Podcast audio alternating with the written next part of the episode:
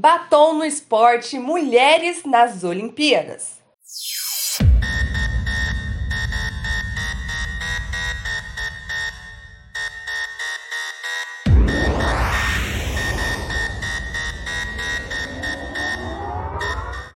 As Olimpíadas Tóquio 2020, jogadas em 2021, fazem história em quesitos únicos que, claro, envolve a atuação feminina nas modalidades. Começamos por recorde na participação do evento mundial.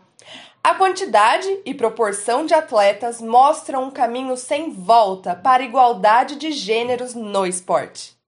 Levando em conta a presença de quase 11 mil competidores, 48,8% do total são mulheres enquanto os homens representam 51,2%. A previsão é que na próxima edição dos Jogos, Paris 2024, as vagas sejam divididas pela metade, levando a uma participação recorde das mulheres nos Jogos Olímpicos. E, no quesito participação das brasileiras, tivemos mais motivos para celebrar. A skatista de 13 anos, Raíssa Leal, marcou a história dos Jogos com a conquista da medalha de prata, levando em conta ainda que foi a estreia também da modalidade. Nos tatames japoneses tivemos recorde com Mayra Guiar, que conquistou o bronze ao vencer a sul-coreana Yoonji Yeon por Ippon e tornou-se a primeira judoca brasileira a conquistar três medalhas olímpicas em um esporte individual. Antes de Tóquio, já havia subido ao pódio em Londres 2012 e Rio 2016. É prata com baile de favela de MC João e muita superação.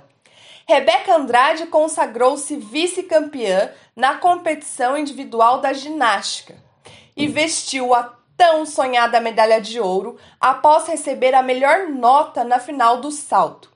A ginasta de 22 anos iniciou a carreira no projeto social Iniciação Esportiva da Prefeitura de Guarulhos, na Grande São Paulo.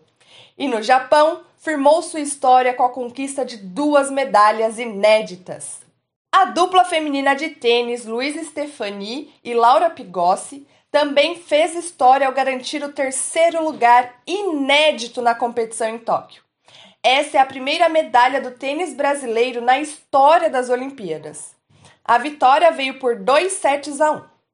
Ficamos por aqui com brilhantismo feminino. Acompanhe o Batom no Esporte para mais novidades das mulheres esportistas. Gabriela Freitas, para o portal Big ABC.